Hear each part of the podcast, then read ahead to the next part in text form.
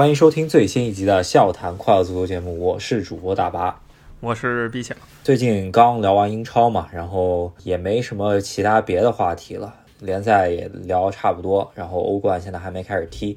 那我们就就聊一个比较轻松愉快的话题啊，就是我们这个节目的代言人啊，赫斯基大帝的那个继承人这个话题是吧？对，也是这个节目来到一百万播放了，给大家扣一下题吧。可能有一些新听众就对两个名字有一些不理解，是吧？一个说赫斯基大帝何许人也，还有一个可能会问，就为什么叫笑谈快乐足球？那这两个名字都是从赫斯基这个球员上引申出来的。对，呃，快乐足球咱们应该看了一四一八年世界杯的朋友们应该都知道，就是呃，之所以为快乐足球，就是说啊，足球。主要目的就是想要进球，然后赢得比赛嘛。而快乐足球的意义就在于踢了开心就行，是吧？然后进不进球无所谓。当然，他最开始的意思可能就是一个很官方的词，比如说什么我们投资多少钱建个足球场，让孩子们感受快乐足球。但是拿到这个职业场上以后呢，当然这个职业球员，尤其是前锋，就怎么踢也踢不进的时候，大家就调侃他说他其实是在。享受足球得分什么的不重要，然后于是呢，快乐足球最后就变成一个前锋怎么踢也踢不进的意思了。对，然后我们给大家总结一下关于赫斯基大帝啊，就是啊，我觉得这个属于历史级别的大帝级的传说中的人物吧。然后我们现在想给大家稍微聊一聊啊，关于大帝的传说以及现在还在踢的一些。大帝是吧？就是这期聊的呢，就不一定全是前锋了。这个快乐足球逐渐就延伸到整个位置了吧？有一些甚至是守门员。那总之这些球员，有的人可能踢的确实不错，但是他多少有一种戏谑成分在里面。其实赫斯基就是个最典型的例子。他在三十岁之前呢，绝对是一个很优秀的球员，拿到了很多冠军，然后也是国家队主力。然后打出了一套自己的踢法，就是这个站桩型中锋嘛，就是他是一个非常有代表性球员。但三十岁以后呢，就成为了一个噱头，成为了一个笑料。这两者加在一起呢，这个反差就更明显了。然后又加上二十年前是这个互联网时代正在兴起的时候，所以赫斯基呢理所应当的成为了就是互联网上调侃的第一代大帝。嗯，这主要我觉得赫斯基大帝大家调侃他，可能还就真是英文。媒体环境里头，对于赫兹基的这种调侃，就是在中文环境里头，可能我们就是把这个文化给传传播过来了，是吧？对，没错。但是中国其实也有一个本土发源的类似的文化，就好像说中国人发明了轮子，其实西方人也发明轮子，这不是谁学谁，就是大家都发明了。差不多在同一段时间吧，中国也有这么一位球员被大家调侃啊，就是也是类似的情况，被大家调侃成了一个。像偶像一样的人，但他其实，在场上呢，大家其实是在嘲笑的；但是在场下呢，每个人都说他特别强，大家也都心知肚明，这里面有一些戏谑意味。然后他跟赫斯基也有一些类似，就开始对此很不满意，他最后呢，居然就接受这个形象，也以这个形象跟大家互动。那大家也知道，他就是李毅大帝。呃，可能也就是呃，百度贴吧早期产生的这么几个名人，对吧？然后也是比较大影响力的几个贴吧，是吧？对，没错。当然，现在你可能再去什么礼仪贴吧，就跟足球八竿子都没关系了吧？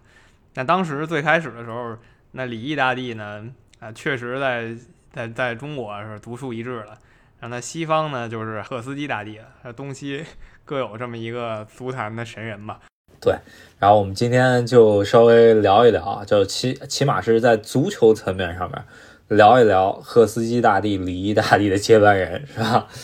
对，更着重的还是赫斯基的接班人嘛，因为李毅大帝虽然说他也形成了一个亚文化，但是李毅大帝他还是没有出中文圈儿。但赫斯基呢，因为他是英超的一个搞笑球员，所以他的事迹呢多多少少是被这个世界范围球迷都熟知的。就是他有一些非常有意思的空门不进啊，成为了经典。还有有一些歌专门调侃他的，这些都是一些互联网上的早期经典。对，首先吧，咱们就来聊几个根正苗红的赫斯基大帝的接班人呢。这可能最近一段时间刚刚退役的丹麦中锋本特纳是吧？这个出道于阿森纳青训的这么一个球员，他是我觉得他应该属于赫斯基大帝根正苗红的接班人。对，没错，刚才说了啊，赫斯基大帝他其实是个呃双面性很强的球员，他踢得好的时候非常好，他后来下滑了以后非常搞笑，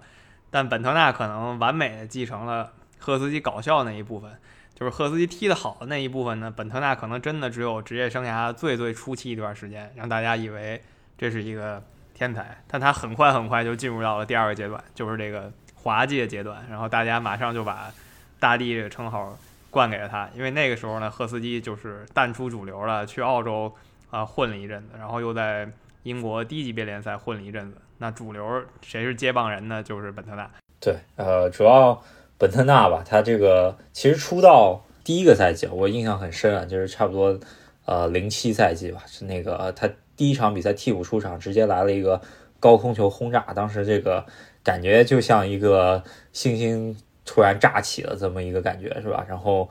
后面他也慢慢就在温格手底下踢上了一阵主力，在阿森纳，然后也进过一些挺不错的进球。关键就是他在不进球的时候啊，在很多集锦里头，那种搞笑集锦里头，那种球都是那种拿住球，然后一脚就给踢角球席那边去了，或者要不就是带球带着带着就带出去了，要不就是那种啊，反正就是特别不着调。反正印象中间呢，就是有过一次欧冠比啊，我记得好像是八强战吧，阿森纳对利物浦啊，有过反正挺关键的时刻吧。然后阿森纳队友啊一脚射门，他挡在球门面前，把这球正正好好挡出去了。然后 挡出去以后 是一个大空门，然后如果他不挡这球，百分之一百进了。然后他一一下就把球给挡出去了。啊！打出去以后再一射门，就把球给踢偏了，是吧？不太记得到底是欧冠还是哪儿，但绝对有这么一个神作，就是他一这么踢了以后，球迷真的就已经就无语了，就想把他弄死。啊，也是从此奠定他一个大帝的征程。那另一个点就是他为什么球迷这么喜欢调侃他呢？就是他自己是不承认自己这个大帝称号，他一直认为自己能成为一个真正字面意义上的大帝，可能像亨利大帝那样的顶级前锋。他是这么认为自己这么强的，尤其他觉得自己也像伊布一样厉害。但是实际上呢，他他的水平是一天不如一天，所以就更加强他这个戏谑的感觉。对我曾经看到过一个他可能退役前吧。在尤文图斯训练的一段视频，就是射门视频，可能也是一个剪辑吧。但是就是呃，对，就是单对单门将的那种训练啊，差不多踢了大概十几脚，没一脚进球，好多都打到门框上了，反正也挺牛的。是，也是一种另类的实力，是吧？所以说，其实你去看，就是本特纳和赫斯基还在足球游戏里的时候，就是关于他们两个的主页，就是笑话最多的嘛，就球迷没有的人在底下讨论。这两个球员如何如何，就都是在调侃他们。可能本特纳受到调侃更多吧，毕竟这个足球游戏风靡世界以后呢，赫斯基其实已经淡出了。他毕竟是个七零后，他最强的时候大家还没有在网上讨论，所以本特纳可能是被黑的最狠的这么一个大地球星。赫斯基开启了这个搞笑模式，然后本特纳可能是把他推到巅峰的这么一个人。嗯，然后。我觉得不亚于本特纳的这么一个球星呢，就是现在还在踢，因为他也是，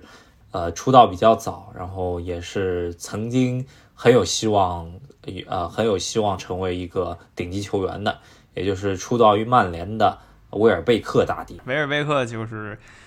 也相对典型吧，他也是开始挺强的，转了很多球队以后呢，现在就非常平庸，不能说他很差，就是非常平庸，在英超普通球队。就这么踢着，也是有一些很搞笑的空门不进，然后浪费机会的事情，也诠释了快乐足球吧。他倒是没被大家太调侃，可能一个重要原因就是他不像本特纳这么喜欢出来发表意见，就他可能调侃完了也就默默的被调侃了，该干嘛干嘛。主要他的起点确实特别高啊，就是根正苗红的曼联青训出出出身啊。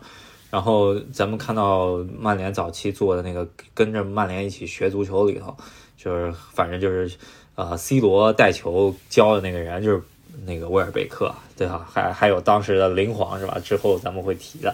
这一波人一起出来，然后弗格森把他直接从青训里头带出来，然后让他踢上了在曼联一线队的比赛，然后这当时就觉得哦，这个球员是不是可能下一个什么呃呃约克啊或者这种黑人球员嘛，对吧？然后没想到就是。这个在曼联，首先是很多搞笑镜头。我记得印象中间最深的一次，应该就是亚洲巡回赛吧。他在跟日本一个球队踢比赛的时候啊，在脚旗那边，他想把被日本的后卫给晃，然后晃着晃着，然后他想坐单车，晃着晃着把球给晃出去了。这个绝对是超级搞笑的一个镜头，是吧？就是他可能现在是。就是直接接，就是在跟本特纳那些人差不多同时期啊，接了赫斯基棒的这么几个人，他是其中一个，至今还在踢的。他英主要是英国足坛嘛，又再加上就是他也是一个黑人球员，所以很多人也把他跟赫斯基比较一下。虽然说踢法非常不类似，踢法上又类似，然后又多少有些快乐足球大帝是谁呢？目前来说应该是卢卡库，这个是得到。赫斯基亲自认证了。那个赫斯基在采访的时候说，他的踢法呢，其实是非常与众不同的。就他作为一个前锋，只帮人策应，几乎不射门。尤其是他二十五岁以后，就觉得进球数特别少。然后射门呢，也都是很搞笑的射门。然后那个主持人就问他，他说：“当今足坛还有谁像你这么踢球？”然后他想了半天，他就说：“可能只有卢卡库跟我类似，但也不太一样。”所以就是卢卡库是在足球上吧，可能是被大帝。唯一钦定的球员。对，说到卢卡库啊，作为切尔西球迷，真的是呃心酸泪啊，真的就是首先吧这个卢卡库儿车梦，然后他呃能够来到切尔西。啊，应该就是在比利时时期，他就很很想来切尔西。啊，他当时身体条件确实也是很棒，就是网上有传过嘛，就是当时呃他第一次来斯坦福桥参观，然后他就说他的梦想就是在斯坦福桥踢比赛嘛。然后十八岁就把他买过来了，然后买过来的时候他还运气特别好，跟着就是切尔西那帮就是啊穆一期的那帮球员吧，就是走了一个过场。二零一二年欧冠决赛。他啊，就是跟着那帮老老队员就拿了这个欧冠。虽然他没怎么出场吧，当时他也是说不值得去拿这个欧冠奖杯。然后之后又是经历了切尔西动荡吧，然后也拿了一个呃欧联杯的这个奖杯。然后之后可能就是觉得自己在切尔西那个出场实在是太少了，然后给他租出去过两次，一次是西布朗，一次是埃弗顿。那两个赛季他在英超，我觉得应该属于大杀四方的，是吧？对，就是在那段时间，他算是英超一个炙手可热的球星，所以说他才会被曼联看上。他在埃弗顿进了几乎有一百个进球，就那段时间就是相当可以，非常博眼球。然后很多切尔西球迷可能觉得亏了，然后曼联把他买过去了。虽然他在曼联其实也进进了挺多球吧，但是给大家留下印象呢，就开始往大地这个趋势走了，就是留下非常多这种戏剧的成分。对我，我觉得主要还是他脚底下没有那么细，然后在曼联的时候又让他经常去拿球，然后让他去过人什么的，然后就就有很多那种特别搞笑，有点像威尔贝克类似的吧，就坐着坐着单车把自己坐没了 这种动作特别多，然后要不就是带球一带带带底下去了那种。对，没错，说到底就是他还是身体素质碾压了绝大多数球员，但技术上呢，在职业圈里绝对是跟好是谈不上的，只能说就是非常普通了。到了国际米兰，过去两年呢，有一些把自己就是大帝名号啊往下摘的意思，重夺意甲冠军也都挺好的。那本赛季回到切尔西呢？开赛的时候还行，然后后来受了一些伤，但是去年年底呢，又闹出了自己在采访的时候张嘴就来的这么个新闻，就就又非常大地了。而且在场上表现跟他，呃，采访中间的那种气势吧，感觉就不符合，然后就惹了众怒嘛。虽然自己出来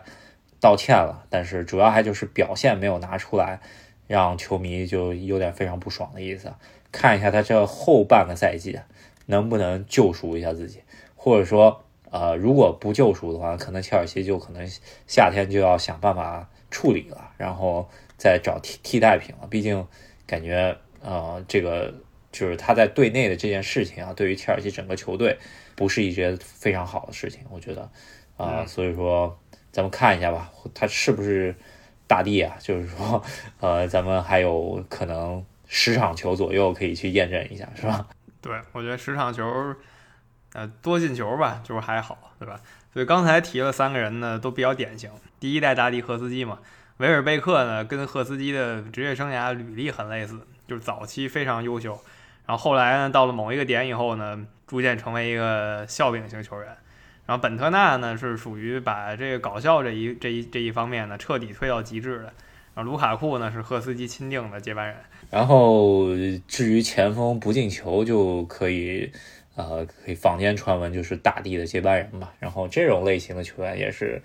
比比皆是啊。咱们比较有名的几个就是现在切尔西的这个呃五千万五千多万先生吧，就是维尔纳，这个属于两个赛季踢英超闹了不少笑话，很多都是什么呃类似于。呃，本来这球要进的，然后他在空门面前把这球挡下来以后，自己踢了一脚，踢在门柱上面，然后还是没进。那种搞笑的事情，我觉得应该不少于三次了吧。然后还有好多那种空门啊、单刀啊，他就踢踢不进，或者要不就是说他踢好多球其实踢进了，但是越位了，是就就他之前前两天刚出来说嘛，就是说他不太确定为什么切尔西球迷。对，对他还是那么鼓励啊，因为他这个球怎么踢也踢不进，有点怀疑人生的感觉，是吧？对，就他其实，呃，有大帝的趋势，但看他这个对球迷的回应，还有他对媒体的回应，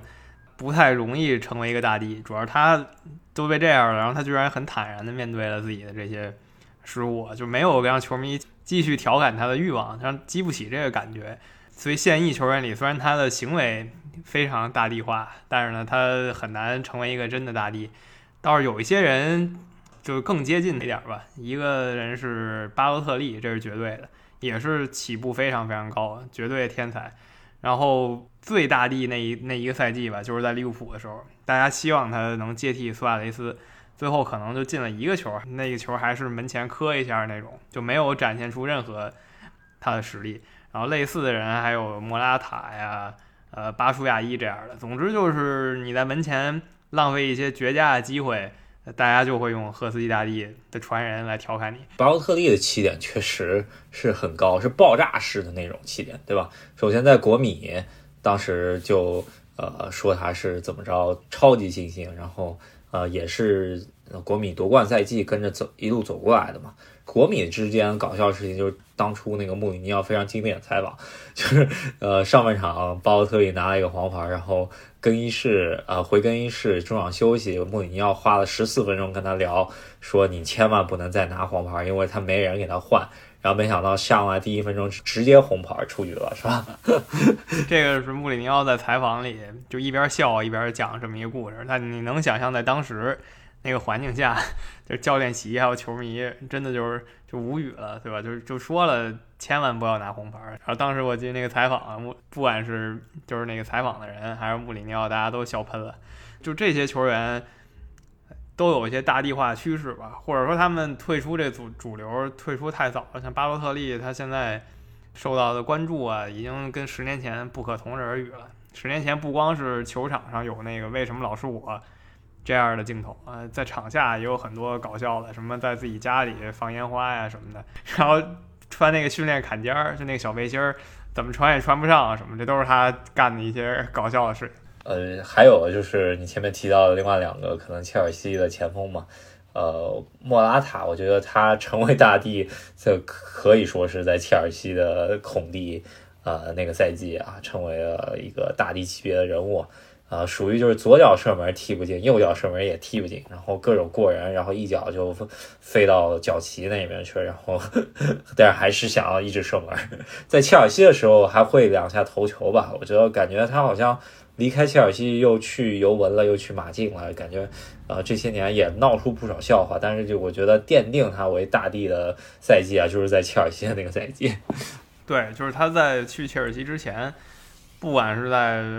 皇马还是尤文，就是大家对他就是期待很高，尤其是第一次在尤文的时候，说他巨强无比，所以皇马就又把他给找回去了。但到了切尔西以后，就逐渐成了笑柄了，然后大家调侃他什么，很多人是两只脚都能踢，但莫拉塔呢就是双逆足都不能踢，然后就只会在草上躺着，所以叫他草皮啊什么的啊，各种各样的称呼。那现在这个趋势只能说越来越强了吧。对，但他在国家队其实还是一比他在俱乐部稍微好一点，因为还有过一些关键进球啊。呃，他加盟切尔西的时候跟卢卡库加盟曼联是同一个赛季，当时其实是呃切尔西想找卢卡库，然后呃但是因为卢卡库的经纪人啊，最后给他推销到曼联去了，然后他曼联一抬不小心抬高了，是吧？然后最终切尔西找了莫拉塔。其实原来的想法是切尔西买卢卡库，然后莫拉塔去曼联，没准这样子就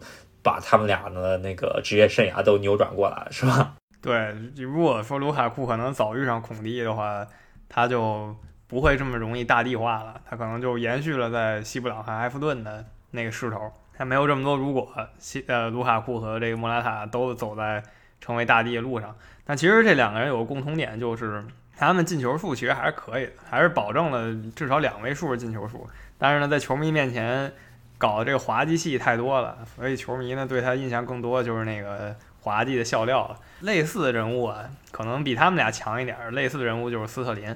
啊，斯特林最经典的空门不进呢，就是二零年新冠的时候，然后跟里昂。踢这个欧冠，他最经典的空门不进，门前可能两米，他一脚踢天上去了，这个是绝对的赫斯基性射门。对，我觉得一八年世界杯他也踢过不少这样类似的，呃，就是快乐足球吧，就就他属于就是英格兰那个那届世界杯的超级快乐足球。还有一八年世界杯另外一个快乐足球代言人嘛，那就是巴舒亚伊，也是切尔西的前锋嘛，但是在联赛中间可能。本来他实力就没那么强，可能踢的不多。而在啊一八年世界杯的时候，他踢比利时的时候踢的比赛场次还挺多的。最搞笑就是说他自己射门怎么踢都不进，然后队友进球了以后，他想发泄一下，然后一脚闷到那个呃球门柱上，然后弹回来弹他自己脸上了，是吧？这个是一个一八年世界杯我觉得最搞笑的一个镜头。对，这甚至可以说就是。世界杯这个赛事上啊，就是纯说好笑的、好笑的段子有什么？这绝对是一个一个职业球员，就是踢一脚然后砸自己脸上，就有一种拿一个弹弓把自己给打的感觉。也是就是在一八年世界杯的时候嘛，巴舒亚伊和斯特林这两个人，然后在中国球迷圈里被大家调侃为“快乐足球”，然后这个段子就“快乐足球”这个梗。玩人越来越多，就彻底玩起来了。但是他在切尔西呢，其实一直没有特别多的出场，然后可能真的就是第三，一直就是第三选择的前锋，然后现在又租出去了。我估计应该离卖掉不远了吧，因为切尔西毕竟还是需要有一个当当打之年的中锋。我不知道他下赛季还能不能回来，但我觉得他应该跟切尔西越离越远了。然后呃。想说一下，就是关于巴舒亚伊作为前锋啊，我觉得还有一个前锋可以说也是历史级大帝级的人物啊，这可能在中文圈子里头没有特别呃，就是呃统治力吧，但我觉得在国外的足球圈里面，应该也是跟呃，我觉得怎么也跟卢卡库齐平的大帝人物，就是弗雷德，是吧？对，就是弗雷德是在全网认证的三个大帝中的一个。就是球迷调侃赫斯基，就叫他就是 Lord，对吧？直译过来就是大帝或者什么君主啊这样的词。那谁得到了 Lord 这个称呼呢？赫斯基之后只有两个人，一个就是本特纳，刚才说过了，还有一个就是你现在要讲的这个弗雷德。在网上被调侃为落的只有这三人，虽然说他们有很多接班人吧，但是获此殊荣的真的就这三个人。啊，弗雷德呢，其实主要还是因为一四年世界杯。巴西呢是非常想在本土把世界杯带回家的，但是这么多巴西名将，最后选下来呢，老让他首发，然后呢踢的又很差，球迷就把这个大帝称呼冠给他，就说他实在是不行。主要还就是巴西非常想在本土吧，啊拿拿到这些世界杯，然后呃，我觉得我记得一三年的那个联合会杯中间，他其实踢的还挺不错的，当然就说啊，感觉还可以。可以看一看，虽然他名气不大嘛，因为他出道我记得是里昂那个时候啊，当时弗雷德是啊里昂队中可能一个替补球员嘛，然后后来就也一直名不见经传，也没去特别主流的联赛。当时他在巴西队踢球的时候，已经也已经是职业生涯末年了嘛。那然后现到现在咱们查了一下，他可能还没退役呢。但是一四年世界杯以后呢，就再也没有教练敢用他了，是吧？他在巴西世界杯的时候，他其实已经三十多岁了。之所以选他呢，还有一个就是他在他们国内这个巴西联赛里踢得挺好，干脆就带到世界杯上去了。在世界杯上的表现就是灾难级，就完全就没有表现。可能很多球迷就都不记得有这么一个人了，或者就是你记得他，只是因为他被调侃为大帝，所以大家才记得他。有这么一个事儿，就是这整个大赛呢，造就了这么一个大帝，然后从此以后他的职业生涯就非常冷清了，年龄也是一个关系。然后再有就是踢得太臭了，然后他到现在还在他自己以前那个球队，就弗拉米嫩啊，偶尔上一上，倒还能进几个球。那我们基本上聊了所有前锋里头的大帝吧，还有一个可能就是昙花一现的大帝，那就是埃德尔大帝，是吧？这个属于干过。惊为天人的啊一个个就是功绩吧，然后就深藏功与名，就再再也没有埃德尔大帝了，是吧？对，就是他可能是跟刚才盘点那么十个人不一样的一个大帝。刚才那十个人呢，就是浪费机会；埃德尔呢，是也浪费很多机会，甚至说他的名气连那十个人的边儿都没摸着。他踢的最有名的联赛，可能就是在英超的时候踢了。在斯旺西踢过一阵子，但是他把握住了一个黄金的机会啊！就这个机会奠定了葡萄牙队的历史地位，就是在一六年欧洲杯上，他就把握住那一个进球，决赛的时候来了一个加时绝杀。他那个射门位置呢，也挺让人意想不到的。我当时也不太认识这人，他突然就射门了，然后还就进了。不管是解说还是球迷，都已经彻底震惊了。那 C 罗呢？据说啊，坊间传闻 C 罗至今还在庆祝这球。对，呃，C 罗应该是在更衣室里面，然后第一就是拿了冠军，回到更衣室对全队第一个说：“他说全队必须要感谢埃德尔大帝，就是大家顶礼膜拜 这样子一个人物，是吧？” 对，所以就是说你是大帝级球星没关系，你怎么浪费机会都没关系，关键时刻你要把握住。那一个球的话，你也能成王成后，但是历史上好像看过来就这么一位做到了这一下。对，然后二零二一年的欧洲杯决赛，就是本来就是每届决赛你拿那个奖杯出来，你必须上一届夺冠那个球队，然后呃那个队长带出来，然后上一届夺冠葡萄牙是吧？队长是 C 罗，C 罗可能碍于面子吧，就是他觉得。呃，我我去欧洲杯决赛不是自己去踢，然后是是给别人送奖杯，他不愿意做这个事情。然后他 比较搞笑，就是当时就让埃德尔大帝把这个奖杯给送出来了，是吧？对，说埃德尔绝对是葡萄牙历史上的，就是足球历史上救世主。毕竟说那场决赛呢，当然大家期待都是 C 罗能发挥，可是 C 罗一上来就被对方给搞受伤了，所以他就没怎么踢，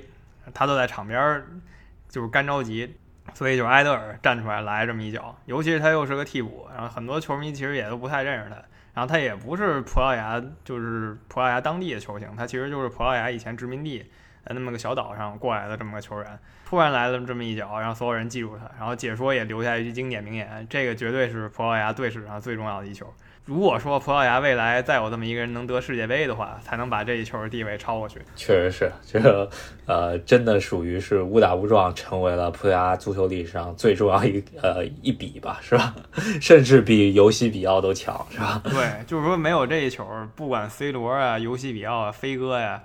啊，他们三个人的成就呢，就都没有那么辉煌了，必须补上这一笔。然后这三个人呢，啊，也彻底成为了。大家记忆中的绝对巨星，讲完了前锋线上面吧，呃，之前非常有可能呃成为大帝接班人的就是维尼修斯，但是这个赛季维尼修斯确实从大帝变成了一个很厉害的球员，是吧？这个所以说我们就不怎么聊了，是吧？对，所以我们再围观一下吧。那现在可以把这个大帝称号再扩展一下，扩展一下到其他位置。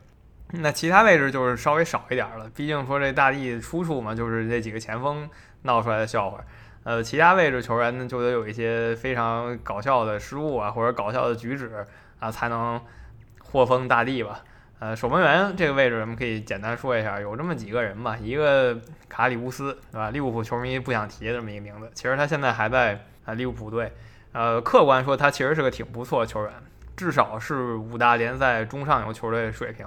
能在五大联赛中游球队当个一门绝对没问题，但是呢，一场球啊，彻底毁了他职业生涯，导致他再也没有人要了，就至今在利物浦当个第五号门将，那就是没有出场机会。一八年那个欧冠决赛吧，我觉得属于，呃，我就是当时看那个直播的嘛，然后直播看本泽马把这些球给捅进去以后呢，我真的可能真的是我觉得见证历史，我没见过在欧冠决赛这么踢球的，是吧？对，就是就是这一球呢，也都没彻底杀死他吧，对吧？你搞了这么一个大失误的话，没有彻底把把他坑死，因为后来马内就扳平了，一比一。类似情况，其实后来我们在一八年世界杯决赛上也看过，法国队也来这么一下。不过法国队那个时候就是胜局已定，他来这么一下呢，无伤大雅。那卡里乌斯就惨了，他搞了这么一进球以后坑了全队。虽说队友救了他，但谁也没想到的是，过了这么几十分钟吧，他又来了一个巨低级失误，又把全队坑了。这一球一丢呢，也就宣告了他职业生涯就真就结束了。最起码他的顶级球员生涯就不会再有了。应该是我当时觉得，就是利物浦生涯应该是结束了，就是摘叔之后也就，呃，花大价钱买了阿里松嘛，然后甚至替补的时候都不太想让他上了，就后来又从西汉姆联搞过来西汉姆联替补阿德里安，然后就一直把他租出去啊，他在租出去，在土耳其，在德国柏林联合也是一度出现那种比较搞笑的镜头，什么把球传给别人啊，或者这样那样的。他职业生涯应该就属于，呃，心里有阴影了，是吧？就非常容易出这种非常搞笑的失误了，是吧？有一些懂守门的球迷，甚至说就是他可能有一些本来技术上就有一些基本的问题，就是他的基本功就有一些问题，然后心理在崩了呢，从此以后他的弱点就被继续放大了。那只能说他可能甚至离退役不远了吧？如果说他三十岁，他现在没到三十，他三十岁之前就退役了，我也一点都不意外。毕竟他的职业生涯呢，出了这么两个失误，其实很多门将都出过，但是没有人在这么重要的比赛上把这两个失误同时做出来。然后这是一个门将，我觉得大帝级别的人物吧。呃，我觉得还有一个 可能就要说到凯帕啊，他主要还是失误挺多的。然后最搞笑的就是当年联赛杯决赛，萨里让他下来。呃呃，踢点球的时候，以为他受伤了，让他下来，然后他拒绝下场，然后，呃，最终联赛杯还是输了嘛。如果那场联赛杯，如果呃他的执意帮助切尔西又在点球大战中间把这个点球大战给拿下的话，可能至今也没有那么出名，是吧？对，就是因为他固执己见，然后跟教练对着干，导致点球大战输了。因为教练是想把这个卡巴列罗弄上去。扑点球的，然后他就跟教练对着刚，结果他们队输了，从此就有了这个凯帕教练或者凯指导的这个戏谑称呼。不管是国内叫凯指导，还是国外就叫他什么凯教练啊什么的，就大家都是这么调侃他的。切尔西换了这么多教练啊，不管当时萨里还是兰帕德，到现在图赫尔，呃，有有很多球迷会画一些足球漫画嘛，比如说切尔西教练出来的时候呢。旁边总是站一个凯帕，对吧？就是调侃这个凯帕才是真的教练什么的。呃，凯帕呢，也是真的属于当时因为库尔图瓦离开了以后，切尔西病急乱投医，啊，花了门将历史上就是转会费历史上第一身高身价门将的钱把他买过来。然后第一个赛季可能也是跟德赫亚很像嘛，因为从西班牙到英超可能需要适应一下那个对抗，呃，有些失误。呃，很多都是身体吃亏吧。但但但是在后来啊，就是在门迪没来之前，什么传球直接传给对方后卫啊，要不就传那种刀山球给自己后卫啊，要不就是那种大脚开给别人这种事儿，呃，特别多。要不就是那种特别好接的球，一一接不小心接给别人了那种，呃，出过对，非出过非常搞笑的事情。然后呃，现在来说的话，凯帕。稍微找回点自信嘛，就是在那种小杯赛中间，门迪不踢的那种小杯赛中间，切尔西有过几次，呃，最终进到点球，他点球扑点球的水平其实还在的，然后帮切尔西过关斩将嘛，就是有过大概两到三次救赎的机会啊，可能。现在来说啊，就是在门迪如果在杯赛中间进到点球大战的时候，我甚至我甚至会觉得图赫尔会专门去把凯帕换上来，去当这个守点球的这么一个门将。所以就是凯帕和卡里乌斯呢，这两个人就都是基本实力不差，但是没到顶级。卡里乌斯职业生涯是彻底毁了，凯帕倒没说毁了吧，但是他给自己留下了一个大家调侃他的笑点，然后这个笑点应该很难再去除了。毕竟没有球员，就腕儿再大，瓦尔大如、梅西、C 罗、马拉多纳也没见过说要换我下场，我跟教练说我不下去，这么搞笑的事情。对，我觉得跟凯帕类似的有呃有两个门将吧，一个就是也是利物浦之前的米尼奥莱。也是出过一些比较搞笑的失误啊，就是那种什么把球传给别人啊，要不什么 C 罗在他面前，他也一个过人把 C 罗给过了，非常经典的这一些呃，就是名场面嘛，是吧？这个是米尼奥莱做的，当当时也是因为他喜欢过人吧，我记得他印象中间过人成功过有几次啊，就是过 C 罗啊什么的，还有个什么一过给别人断了直接进球的那种集锦也挺多的，是吧？其实就是前锋队员想成大帝呢，就是空门不进；防守队员想成大帝呢，就是低级失误。甭管你是后卫还是守门员，中场呢成为大帝难度大一点，毕竟你的失误没有这么的直白，不会让大家一眼看到你把球队就直接给坑了。这种失误呢，前锋也许还可以当做笑调谈一谈吧，但是防防守队员这种失误多了以后呢，球员心态很多时候就回不来了。还有一个就是阿森纳之前的那个门将莱诺，也是经常出这种比较低级的那种什么把球传给对方的失误，也是属于一个小大帝级别的。最终，阿森纳也是找到了自己的配方嘛，是吧？就是从降级的谢菲联那里，就是把他们当时主力门将拉姆斯戴尔给搞过来之后，也就是把那个莱诺大帝给退役了，是吧？他跟米利奥莱都是。小级别的吧，可能离帝王还差一点，国王级啊，但是也也有一些滑稽的桥段吧。啊，接下来说一下后卫球员吧。一个目前在互联网上最火的后卫大帝级球员就是乌姆蒂蒂，巴萨那乌姆蒂蒂。其实他在这个壮年时期踢的还是非常好的，代表作就是一八年世界杯。然后代表作中的代表作呢，就是他来了一个头球，把比利时一比零。给拿下了，做了一个挺好笑的，就是有点蠢，但是呢很激情的这么一个庆祝动作吧，就是冲过去扭扭着过去敬了个礼，然后但也不知道为什么这两年他就成为了一个足球球迷的一个无厘头的回复，就是只要你别人问什么问题，然后你都可以用乌姆蒂蒂这四个字回复的，就比如有人问英格兰历史上你觉得哪个球员最强，然后球迷底下就会说乌姆蒂蒂最强，然后所有人都会给这条评论点赞，就成了这么一个无厘头的人物。对，确实是主要还就是，呃，他在世界杯踢完之后呢，就是，呃，巴萨当时觉得他是世一位嘛，对吧？就跟他来一个长薪续约，但没想到啊他踢世界杯其实是打封闭出场的。其实他那个膝盖做了手术以后啊，基本上他的职业生涯基本上断送啊，感觉就是一八年世界杯之后他就没有踢过几场正式的职业比赛了。然后踢踢了以后不行，受继续受伤，又得再歇着，就。呃，感觉就是巴萨 为法国队买了一单是吧？就是买，而且是高薪续约。最近刚报了一个消息吧，就是巴萨跟他把剩余的合同全部，呃，就是呃，他之前的那个薪水太高了吧？如果换算成啊年化的话，那就会吃掉巴萨每年的收入很大一部分嘛。然后相当于把他剩下的合同年延长了，但是年化的这个收益相当于是减低了。这样子，巴萨可以注册他们从曼城好不容易花了五千多万买的那个费兰托雷斯吧，就是因为西甲有这么一个财政公平法案，相当于就是把呃乌姆蒂蒂这个问题是给他养老送终了，是吧？这感觉 是，他就真的毕其功于一役了。他的职业生涯在法甲时候很成功，然后在呃巴萨的前一小段时间吧也还成功，但他把整个职业生涯献给了一八年世界杯，然后从此以后。成为一个笑话了，呃，再补两句，就是足球圈里不管什么问题，就跟他零关系的问题，答案也可以是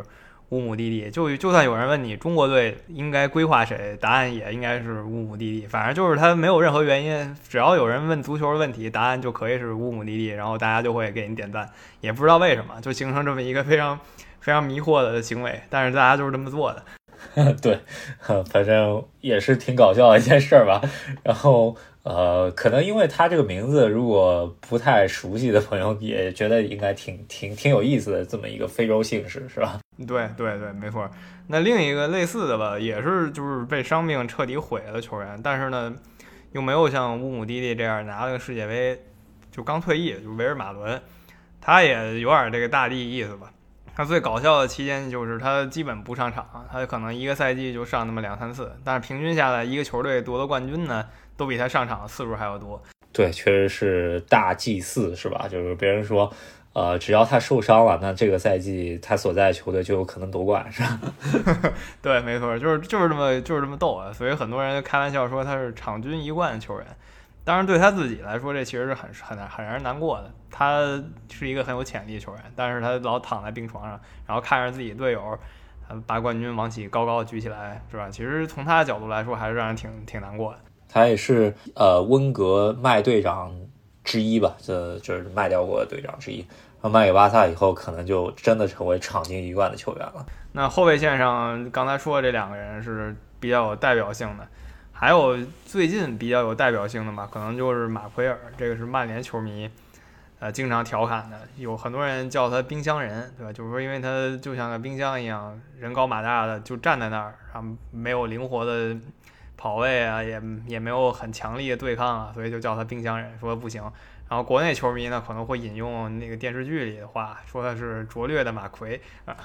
对，然后呃，可能也就是场上的呃叫什么状态不佳，但是好多次他都被爆去了夜店，就属于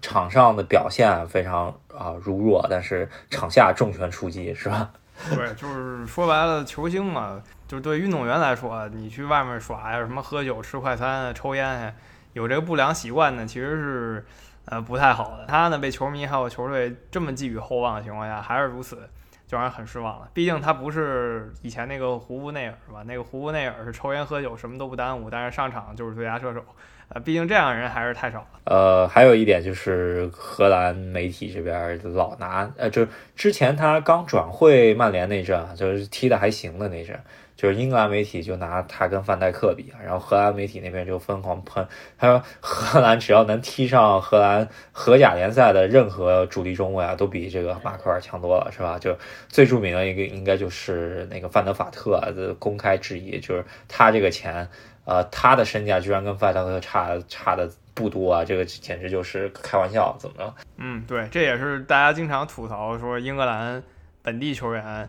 他的身价虚高啊。就是大家经常举的一个例子吧，然后就是拙劣的马奎，说他怎么会值这个身价呢？然后英格兰后卫不止他吧，我觉得之前大帝级别人物可以说是，啊，飞将军囧斯是吧？对，我觉得菲尔琼斯他这个人作为一个球员啊，我还是挺尊敬他的，因为他在曼联其实无球可踢。对，就是两周前嘛，他上了一场英超联赛，然后我看了一下他的个人主页。就被球迷刷爆了，因为他已经很久很久没有踢过任何比赛了。他可能真的一年就踢一场正式比赛，然后像联赛这种重中之重的球了，可能在上一次踢都是两年前的事儿了。然后球迷就疯狂在底下呃刷他，就是刷他，但是说的都是好话，就祝福他说你终于又踢上球了什么的。但他同时呢，也是这么一个后卫上的梗。然后倒不是说他球技开始让他成为一个段子，他主要是经常做出一些非常好笑面部表情，让他逐渐成为了一个笑柄。对，呃，其实他也是福格森后期时代比较，呃，福格森想让他接班费迪南德的这么一个球员吧。或者说是维迪奇的这么一个球员，然后我记得他的战术价值最高的时候，福格森一度啊在对阵巴萨的比赛中间让他单独单防梅西的，跟跟梅梅西碰瓷，就是相当于是当年的朴智星那种感觉，是吧？所以就是他其实起步也是非常高的，像阿森纳惨败给曼联什么八比二的什么时候，菲尔琼斯的这些人都站在场上，就当时就觉得曼联。一代后卫老去了，马上就找到了新的接接班人，就是菲尔琼斯。他呢，虽然说后来职业生涯就一落千丈，但是他给大家一个树立了一个好榜样吧。就是他其实还是在兢兢业业的训练的，然后一直在做好出场准备。你像这今年终于轮到他了，他上去踢了一场，其实踢的还不差，真的不差。对，确实，当时朗尼克也说了，队内伤病这么多，然后他看了菲尔琼斯的训练状态，觉得他还是能踢上。就是 英超联赛的吧，然后让他踢了一场啊。其实那场 虽然曼联输了，但嗯要怪他也怪不太上他，是吧？对，就跟他没什么关系，他做到了自己该做的。所以就是他虽然说职业生涯对他打击非常大，让他无球可踢，但是他一直没有放弃，就是等待这个机会。这个很多球员是做不到的，这算是一个这方面的榜样。是让让他成为搞笑是搞笑的 那个镜头吧，就是很多时候就是那种超级世界波，然后他在面前挡那一下，然后呃从不同角度，然后对着他脸来特写的话，就是那种特别搞笑那种 镇定的表情，是吧？他有天生当那种表情包的潜质嘛？呃，就比如说咱们都知道。就是姚明笑那个表情包，但菲尔琼斯呢，可能有有那么十几个类似的表情包，都很好笑。那菲尔琼斯，我觉得他就是属于误打误撞成为了一个搞笑人物，而那个另外一个英超后卫就穆斯塔菲，这个属于就是他场上的表现真的让他非常搞笑。对，就是他真的就是不行了，这就没有什么太多可说的。像后卫如果说不行，送一些失误的话。很难让人戏谑了，就真的让人愤怒了，因为你一失误，你们就丢球了。你前锋失误呢，顶多就是你没扩大领先优势或者没进球，就没有直接伤到你。但你后卫一失误，就直接把你们队伤了。所以很多球迷呢，真的对他真的无法接受，无法忍耐。对，那穆斯塔菲呢，很多经典镜头就是属于。呃，目送进球那种，就是看就是那种球，他让过去，然后没想到对方前锋把球给抢下来，呃把把球给推进去了。要不就是有过一次啊，就是对方前锋球员在在前前场进攻，然后他他以为那个背后裁判是对方进攻球员，然后疯狂拉住对方裁判，防守对方裁判，这是一个超级经典的镜头。对，没错，这个绝对是他。成为搞笑人物的不可或缺一部分。还有另一个搞笑点吧，就是他虽然踢的真不怎么样，但是一四年世界杯呢，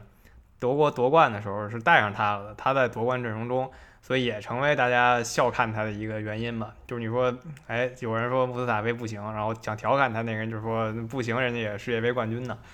那后卫方面啊，差不多就总结到这儿吧。我觉得，然后接下来就是比较少见的中场型的大帝，是吧？对，中场真的很难成为大帝了，就是你得有一些非常另类的表演吧，你才能跟大帝这个词儿挂上钩，对吧？因为球迷们调侃你需要一个很直接的笑点，就是一秒钟之内让你能感觉到好笑的，就像菲尔琼斯那个表情包啊，或者巴夫亚伊踢自己脸上这种三秒之内就能让你笑出来的人才能成大帝。中场这样人少一点啊，我觉得全世界都知道最大帝的球员应该就是。杰西·林加德是吧？对他现在确实是一个大帝范畴内的球星。他在西汉姆联的表现呢不够大帝，在曼联的表现够大帝。然后他在互联网上引起的这个反响，还有他对大家的调侃，就做出的回应啊，都已经是大帝级别了。而且我们也看到，他甚至对中国球迷做了一些回应，自己站出来说：“你的林皇无限猖狂什么的。”对对对，这个。已经属于不只是英语圈子了，就是全球的球迷都已经对他的事迹，呃，非常啊，就是关注了，是吧？我觉得不是因为球技吧，呃，首先嘛，他这个在曼联出道，就是咱们也看到他也是曼联青训里头，就是之前提到威尔贝克，呃，在那个跟着曼联学呃学足球的那个视频里头，他是个小孩儿。然后看着 C 罗在那耍耍帅是吧？就可见他其实天赋还是很高的。你天赋低的话，你不可能说在曼联这个青训从这么小一路就变成真正的职业球员，这这其实很困难的。所以就是他天赋有，然后在西汉姆联时候也展现自己天赋，可能就这这个感觉更给了球迷调侃他的欲望。因为开始呢，他在曼联经历了很多不顺心的时间，踢得也不太好，但到西汉姆联以后。爆发了，就是去年的事儿了。然后让球迷，就是让让球迷觉得这里大有文章可做。确实是啊，就是他在曼联的时候，应该是弗格森给他的一线队的机会吧。然后也弗格森后期，他甚至一度踢过一段时间的主力或者主主力轮换。然后就越踢越差，是吧？越踢就是在场上那种无厘头的过人啊、射门啊特别多，可以做一个集锦吧。主要是他寥寥无几的上场呃上场机会，或者说他得到进球的机会以后呢，他的做那个庆祝动作比较搞笑，跟博格巴属于可以互动那种，是吧？所以大家就是把这些元素积攒起来，就让他觉得非常好笑，他就成为了一个表情包或者是一个大帝级别的球员吧。可能目前是中场队员里。呃，最大帝的球星了，然后球迷对他也是就像对待本特纳和赫斯基那样，不管做什么都可以把他吹上天。就比如林加德进了一个球，大家就会说，你看林加德在英超进了一个球，梅西在英超进过球嘛，所以林加德更强。就这样这样无厘头的评价吧。对，在懂球帝的那个呃，他的那个图标上 居然放上了一个皇冠，是吧？这个我觉得好像就这一个球员有过，这是属于董球帝对啊林加德大帝的加减，是吧？对，就是说在本特纳和赫斯基彻底淡出了以后，在互联网上引起的这个效应啊，林加德目前是完美继承这两个人的。然后我觉得他足球层面上造诣，我觉得。呃，一八年世界杯他去了世界杯，然后踢过，我觉得在英格兰中间还算一个主力球员吧。然后，呃，之后就一度迷失吧，在曼联。然后在西汉姆联这半年，真的属于开光了那种感觉，就感觉莫耶斯把他所有的能力都激发出来。然后，呃，就我记得他一个采访中间就说，他说踢足球真快乐，是吧？这也就更更加暗合了咱们。就是中国球迷调侃他的一个原因嘛，就是暗含他是一个快乐足球球员，尤其他自己说踢足球很快乐。然后他也有一些比较神奇的言论吧，比如有人问他为什么你在西汉姆联踢的比在曼联好，然后他就说我在这边住了个大房子，然后每天很爽，我心情一好我踢的就好。呃，反正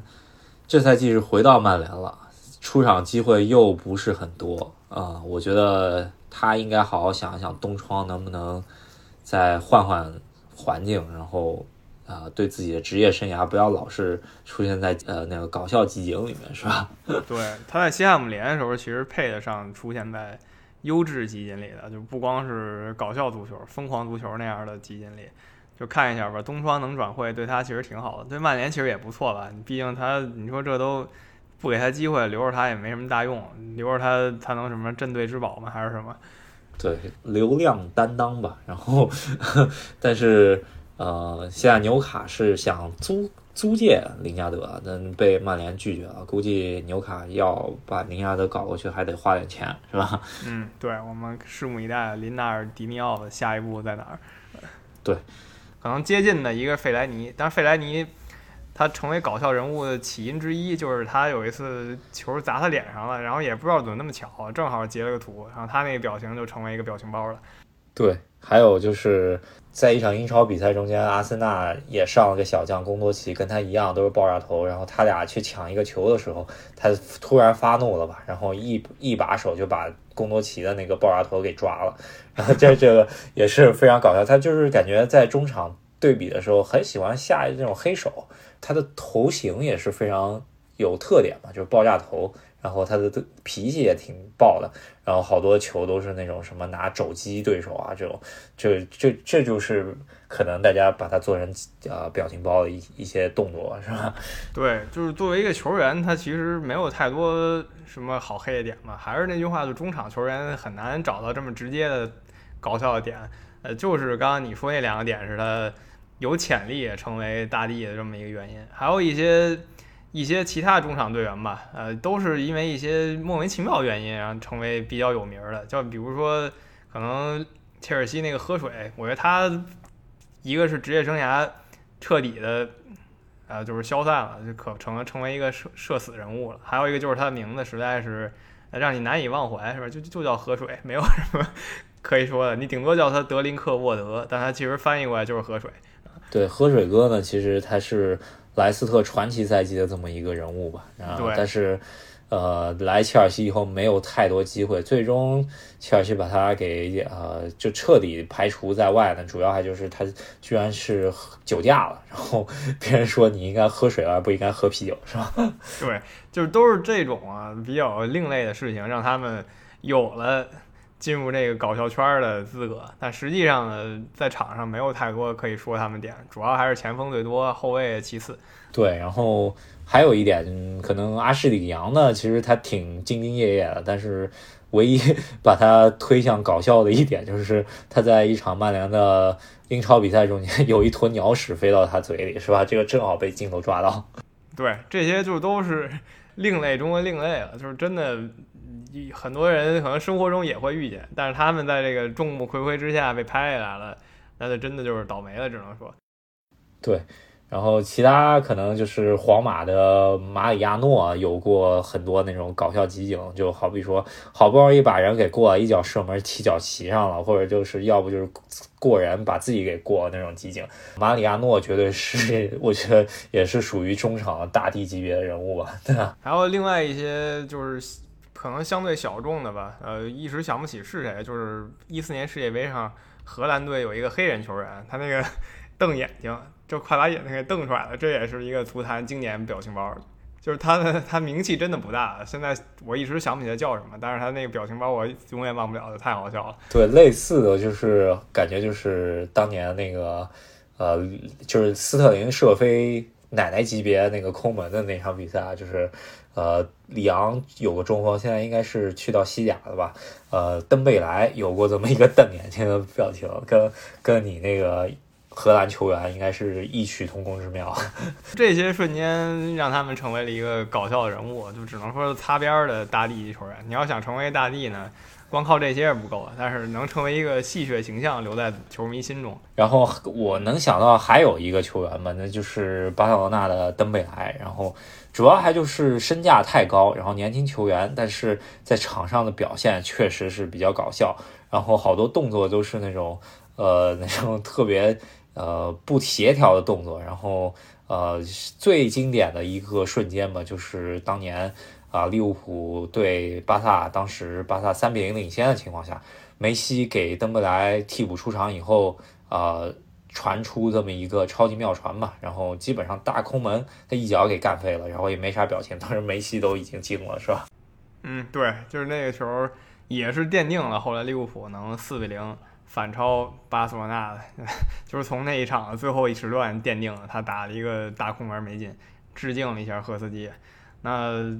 给大家简单总结了一下这些戏谑型球员吧。总的来说，除了埃德尔以外，其他人都是因为搞笑啊然后成名，只有埃德尔一个人是个例外，就是他平时名不见经传，但是打进了金子般贵重的一个进球。那我们今天就先聊到这儿吧，然后呃。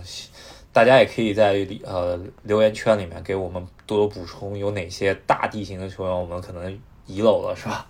对，就是大地形球员，指的就是啊非常搞笑球员。好，我顺便说一下，刚才想说那个荷兰人，他叫恩迪啊，确实对他印象很浅啊，他那个表情倒是留在大家心中。那喜欢我们节目的朋友呢，别忘在喜马拉雅上还有微信公众号上关注一下我们，然后支持赫斯基大帝。对，想加我们的微信群的朋友们，也可以通过我们的微信公众号“赫斯基大帝”来添加我们。好，那我们下期再见。好，下期再见，拜拜。